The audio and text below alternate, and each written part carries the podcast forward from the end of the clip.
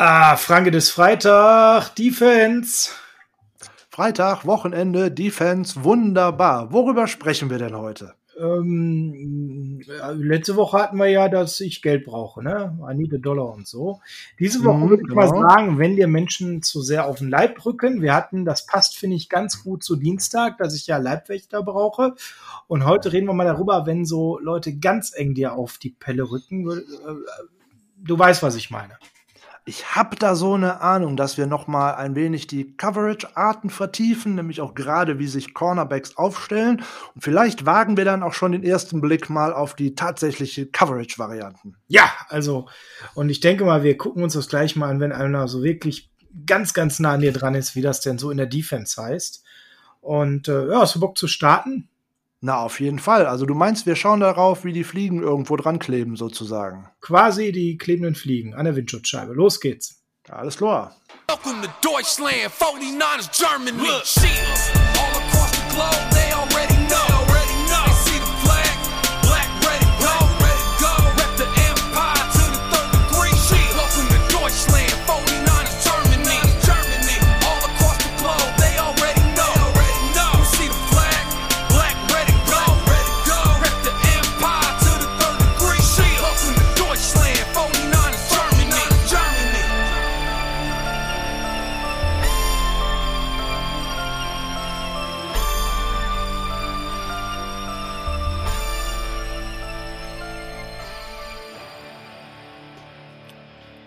Es ist Freitag, der 31.07. und es ist damit Zeit für das Niners Huddle und zwar die Spotlight-Ausgabe. Episode 26 des Niners Huddle. Spotlight heute zu Coverages. Mein Name ist Sascha Lippe und an meiner Seite wie immer der Taktik-Guru Frank Höhle, schönen guten Tag zusammen. Es geht ins Wochenende. Natürlich nicht ohne eine neue Taktikecke. Und wir machen einfach da weiter, wo wir letzte Woche aufgehört haben, oder? Weil Defense und Coverage und so, Secondary, das ist schon spannend, oder? Absolut. Jetzt haben wir ja ganz viel darüber unterhalten, wie ich an Geld komme, ob es Nickel oder Dime oder wie auch immer ist. Und Frank, wir waren letzte Woche so ein bisschen stehen geblieben bei dem Thema Pressman Coverage. Also dann, ne, wenn die Fliegen an der Windschutzscheibe hängen, wenn, wenn die Verteidiger die Klette spielen, ja, wenn es also in der Coverage wirklich heißt, ganz, ganz, ganz engen Körperkontakt zu suchen, erzähl mal ganz genau, was passiert da an der Stelle. So, wir haben ja letzte Woche so an Grundlagen und schon mal rumgewerkelt und jetzt ist die tatsächliche Frage, wie sind die Spieler denn denn auch tatsächlich aufgestellt? Was macht der Corner oder Nickelback denn jetzt direkt mit seinem Gegenspieler? Da gibt es so zwei unterschiedliche Herangehensweisen. Das eine nennt man äh, Press-Man-Coverage und das andere nennt man Off-Man-Coverage. Jetzt kann man natürlich an den Namen wieder das ein oder andere ablesen. Ich nehme jetzt mir einfach mal heraus, ich fange mal mit Pressman Coverage an. Oh, dann bin ich ja gleich Offman Coverage. Dann mach du mal Pressman. So, bei der Pressman Coverage ist das relativ einfach. Der Corner oder auch der Nickelback steht äh, seinem Receiver, den er jetzt decken soll, direkt an der Line of Scrimmage gegenüber und versucht mit Körperkontakt in den ersten fünf Yards den Receiver bei seinem Timing, bei seinem Release zu stören. In einer Press-Man steht der Cornerback dem Receiver wirklich direkt gegenüber, versucht vom Snap an dessen Route zu beeinträchtigen. Ob das mit einer Redirection durch den eigenen Körper ist oder ob er Arme zu Beginn der Route erstmal ähm, einsetzt oder sogar den sogenannten Bump and Run, also so einen kleinen Schlag, den sogenannten Jam an der Line of Scrimmage einsetzt, weil in den ersten fünf Yards ist die es ist ja erlaubt, den Gegenspieler nicht festzuhalten oder dergleichen, aber ihn zu berühren. Nur danach halt nicht mehr. In, damit möchte man natürlich versuchen, dass der Wide Receiver nicht direkt tatsächlich losstürmen kann und da man kann da tatsächlich ihn zu etwas zwingen. Nämlich man kann ihn hier zwingen, etwas preiszugeben, was er denn eigentlich möchte. Man kann sozusagen jetzt schauen, was möchte er, wenn er versucht, außen direkt an einem vorbeizugehen oder möchte er innen vorbeigehen, da kann man die Route besser erahnen.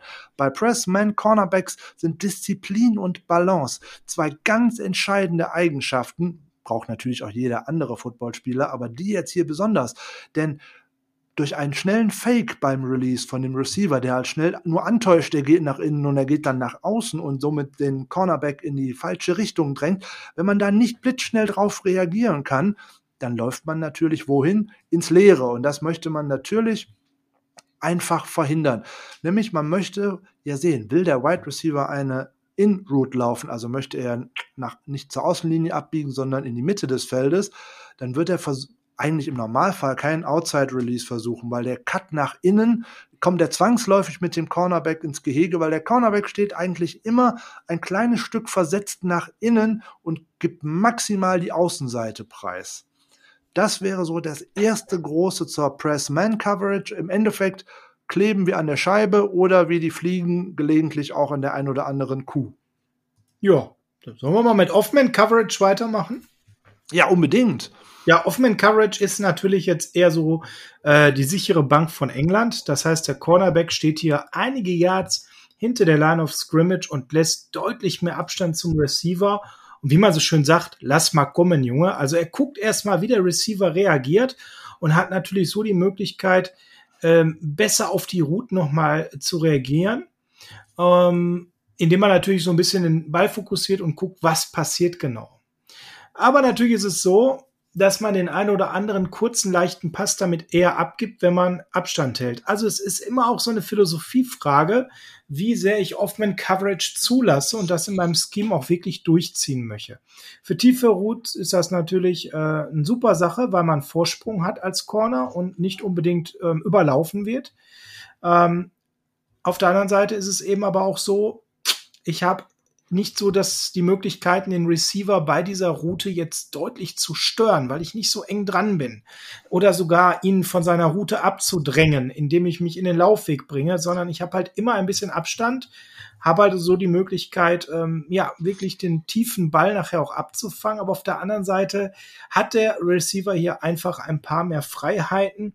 Ihr merkt also, sichere Variante, aber ich gebe vielleicht mal den schnellen kurzen Ball ab oder eben tief auch die Möglichkeit, nicht ganz so intensiv stören zu können. Eine Philosophiefrage.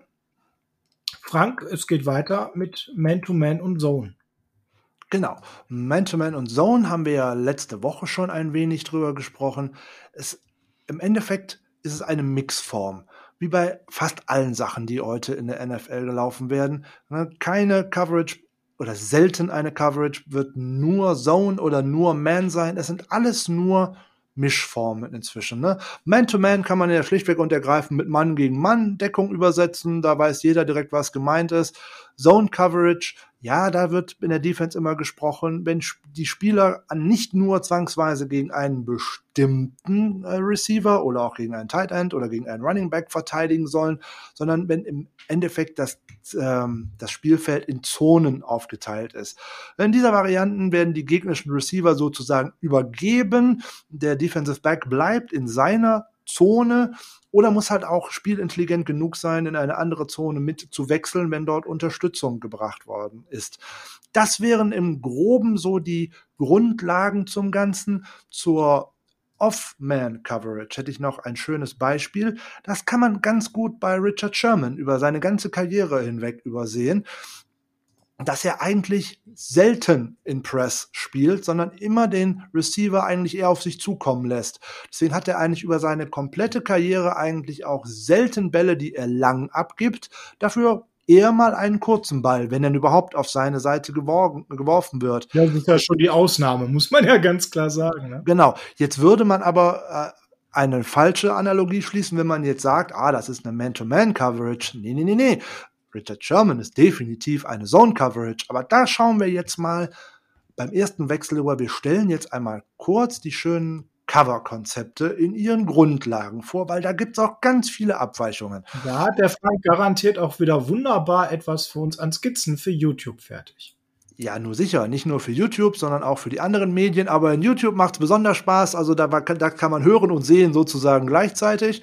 Das macht äh, viel Spaß und das machen wir natürlich gerne. Sascha, hast du mal Lust mit Cover Zero anzufangen? Weil das ist ja eigentlich noch gar keine Cover-Variante, sondern das ist ja eigentlich die reinste Form von Man-to-Man. -Man. Ja, ganz genau. Also klassisch Manndeckung, Beton anrühren. Es gibt keine Safeties, die hinten aufpassen. Deswegen Cover Zero, Cover Null. denn die Null sagte aus, da hinten ist keiner. Und äh, dafür wird halt eben vorne Druck mit fünf, sechs Leuten gegen den Quarterback veranstaltet, also klassisch auch durch Blitz verstärkt. Und alle auf dem Feld dahinter spielen eins zu eins, egal ob es ein Corner oder Safety sind, gegen die Receiver. Allerdings muss man realistisch sagen, Cover 0 ist fast ausgestorben, weil es eine extrem riskante Form der Verteidigung ist. Man braucht halt vier, fünf starke Cornerbacks, die es eben schaffen, im 1 zu 1 die jeweiligen Receiver zu schlagen und zu covern. Ansonsten funktioniert das Ganze nicht und da muss man ganz klar sagen, wer hat das schon? Das ist die absolute Ausnahme. Deswegen ist Cover Zero eben auch eine ganz klar ja, aussterbende Geschichte, eher so ein Verzweiflungsmove an der einen oder anderen Stelle wenn man die einzige Chance darin sieht, die Offensive des Gegners noch ähm, auszubremsen, man vielleicht auch zurückliegt, dringend den Ball zurück braucht, sondern alles oder nichts Spiel halt. Deswegen würde ich sagen, halten wir uns nicht lange mit auf und gehen weiter zu Cover One. Frank, ich gebe mal wieder an dich ab. Dankeschön. Cover One ist schlichtweg und ergreifend, wie die Eins schon sagt, ein Mensch spielt hier eine Zone. Nämlich in dem Falle auch der Free Safety. Ne, das ist im Endeffekt die Manndeckung aus Cover Zero gepaart mit einem Free Safety, der hinten in der Spielfeldmitte steht und die eine tiefe Zone Deep Center of the Field abdeckt. Ne, der Strong Safety ist vorne mehr mit in der Box als Support, entweder für einen Blitz oder für die Verteidigung einer kurzen Zone oder vielleicht hat er auch einen direkten Gegenspieler. Das kann man hier jetzt direkt wieder mischen, entweder in Zone oder in Man. Da kommen wir mal in weiteren Folgen drauf zu, wie man das so machen kann. Da gibt's halt viele unterschiedliche Möglichkeiten. Cover One wird halt auch unheimlich gerne mit einem sogenannten, mit dem sogenannten Foreman Rush gespielt, also bloß die vier, vier Defensive Liner blitzen sozusagen oder gehen auf den Cornerback. Das ist ja gar kein Blitz, weil es kommt ja kein zusätzlicher dazu. Das ist immer das Schöne, wenn man tatsächlich, wie auch die 49ers es haben, mit der Front 4, wenn die alleine schon den Druck auf den Quarterback erzeugen, da kann man eine viel sicherere Cover äh, Coverage dahinter spielen, weil man hat sie sieben Spieler in der Coverage, anstatt wenn man jetzt noch den fünften oder sechsten Spieler zum Blitz schicken muss, umso weniger Spieler hat man hinten. Der große Vorteil liegt hier bei Cover One bei Cornerbacks und Linebackern in der Spielfeldmitte, was man hier auch Slot nennen könnte. Sie wissen, dass hinter ihnen noch der Free Safety steht und können sich trotzdem darauf konzentrieren, ihre Slot Wide Receiver oder halt den Tight End in den kurzen Distanzen und in den Outroute zu decken, in den Outrouten zu decken, weil hinten ist ja auf jeden Fall, im Fußball hätte man früher gesagt, der Libero. So, man braucht bei Cover One eigentlich mindestens einen exzellenten Cornerback, der tatsächlich einen Spieler so komplett aus dem Spiel nimmt, nämlich meistens die Nummer eins oder auch in vielen Varianten die Nummer zwei des Gegners. Da muss man aber schon einen solch dominanten Cornerback haben wie in früheren Zeiten einen Darrell Reeves oder vielleicht einen aktuell Stephen Gilmore oder auch in seiner Hochzeit einen Richard Sherman. Damit werden wir eigentlich Cover One und Cover Zero erledigt und wir könnten den ersten Blick auf die erste richtige Zonendeckung werfen, nämlich Cover 2. Ja, Cover 2. Jetzt kommen wir zu der berühmtesten Deckung im American Football. Die erste echte Zonendeckung, hast du gerade gesagt, Frank. Cover 2. Das bedeutet ja nichts anderes, als dass zwei Safeties, jeweils eine Hälfte in der tiefen Zone abdecken, hinten, um abzusichern. Wir haben also eben die äh, Variante aus Linebacker und Cornerbacker davor, die äh, und Cornerbacks davor, die ähm, das vordere Gebiet abdecken und eben versuchen, den Druck in Richtung gegnerischen Quarterback zu erzeugen. Ja, und dann eben meistens mit einem Four-Man-Rush operiert wird von der D-Line aus. Und dahinter eben dann zwei Safeties in Cover 2, einer sehr häufig gespielten Variante, das Feld eben abdecken in der Zone. Jeder eine Zone spielt für den Fall, dass der Rush nicht durchkommt und der Quarterback es schafft, den Ball eben tief zu bringen. Cover 2 ist extrem beliebt und deshalb gibt es eine enorme Anzahl von Variationen davon. Die klassische Cover-2-Defense ähm, ja, ist so ein bisschen in Underneath-Zonen ähm, aufgeteilt, wenn man so will. Wir haben ja auch ein Bild drin, Frank, was du hier uns eingestellt hast. Das ist so eine ganz klassische Cover-2-Zone, wie man sie sieht. Und da kann man eben schon erkennen, anhand der schönen Kringel, die du gemacht hast, wer wo eben welchen Bereich abdeckt. Und da kann man sehr gut erkennen, was so die Idee dahinter ist. Eine Menge Druck auf den Quarterback und hinten die beiden Safeties die jeweils die Zone abdecken. Es gibt aber diverse Varianten davon, die jetzt alle alleine durchzusprechen heute würde den Rahmen ein bisschen sprengen. Die ein bisschen. Ein bisschen. Die Idee von Cover 2 ist im Prinzip, dass die ähm, in erster Linie die Defense danach ausgerichtet ist, äh, ganz große Raumgewinne zu verhindern. Die Cornerbacks können eben ähm, sehr, sehr gut sich auf die Safeties verlassen, sehr aggressiv eben auch die kurzen Routen der gegnerischen Wide Receiver attackieren und so ganz viel dem Quarterback an Möglichkeiten zustellen, der zusätzlich mit dem Foreman Rush ordentlich Druck bekommt. Und ihr könnt euch vorstellen, was dann eben ganz oft passiert. Der Druck des Foreman Rushes, die kurzen Routen sind weggenommen. Da bleibt dann häufig nur so ein Dump-Off-Pass auf den Running Back oder vielleicht ein Sicherheitspass in Contested-Bereich auf einen Tight End. Oder eben das lange Brett raus, wo dann die Safeties ihren Job machen im, sollen im Cover-2-Konzept und den Ball wegnehmen. Zu Cover 2 haben wir noch ein bisschen mehr vorbereitet und äh, da das ja heute hier ganz fair aufgeteilt sein soll, gebe ich mal wieder an den Frank ab. Ja, die Cover-2-Defense verlässt sich darauf, dass die D-Line konstant nur mit den vier D-Linern genügend Druck zustande bringt und es nur selten zusätzliche Unterstützung durch Blitzes braucht. Aus diesem Grund ist die Defensive Line ein dringender Fokus für den Pass Rush. Das sieht man natürlich auch bei den 49ers, obwohl die 49ers sehr selten in Cover 2 spielen. Das werden wir uns nächste Woche mal anschauen, nämlich die 49ers spielen meistens in Cover 3.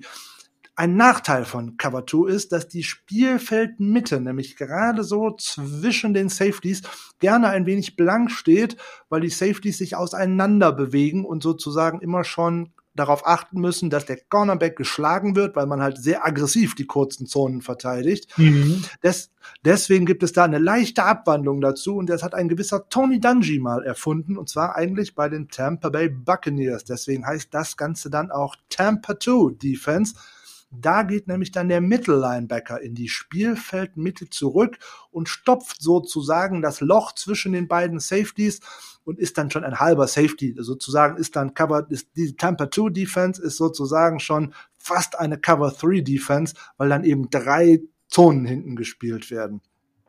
Für diese Art, um Defense zu spielen, da braucht man brutal schnelle Leute, weil man da tatsächlich viel ähm, Raum decken muss, in Anführungszeichen.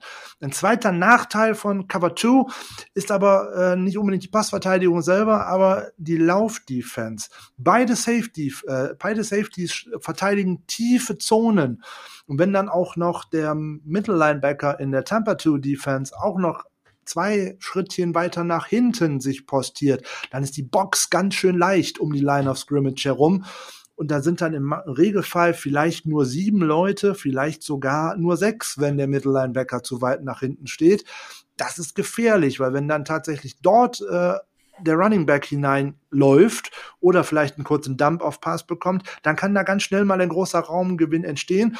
Und hier müssen auch die Outside Cornerbacks immer ein Auge drauf haben, dass sie dort auch tatsächlich mal mit gegen das Laufspiel verteidigen und das ist auch das Schöne ist, weswegen, wenn wir nochmal an unsere Draft-Folgen euch zurückerinnert, wo wir mal gegen bei dem einen oder anderen Cornerback gesagt haben, über den wir da gesprochen haben, oh je, oh da kriege ich graue Haare, weil der kann so gar nicht tackeln, beziehungsweise der will das eigentlich gar nicht tun. Ne? Einfach so außen stehen bleiben, läuft nämlich dann nicht, weil da läuft mein Team nämlich dummerweise gegen was? Gegen die Wand. Ja, und das tut weh, und zwar mächtig. So sieht's aus. Ja, das zu Cover 2, da könnten wir stundenlang erzählen. Wir sind aber schon am Ende der aktuellen Folge angekommen und können schon mal einen kleinen Ausblick auf die nächste Folge äh, gehen. Wer zählen kann, ist klein Vorteil nach Cover 1 und Cover 2 und davor kam auch noch Cover 0, also Cover 0, Cover 1, Cover 2 kommt in der nächsten Folge folgerichtig Cover 3, Cover 4, Nein, nicht Cover 5, sondern Cover 6 und Cover 7. Wobei das dann auch wieder nur eine Randnote ist. Also freut euch schon auf die nächste Spotlight-Folge zur Coverage. Ja, damit sind wir am Ende, Frank. Der Rausschmiss gehört wie immer dir. Ich bin hier gerne der Rausschmeißer, weil ich dort immer etwas Schönes ankündigen darf. Ein sonniges Wochenende ist ja angesagt, äh, zumindest wenn in den meisten Teilen Deutschlands. Deswegen passt natürlich wieder Heart of Chrome und California wie die sprichwörtliche Faust aufs Auge. Damit entlassen wir euch in ein herrliches Wochenende. Bleibt gesund, bleibt uns gewogen und dann hören wir uns zu Beginn der kommenden Woche mit der nächsten Position Preview wieder. Macht's gut und bis bald.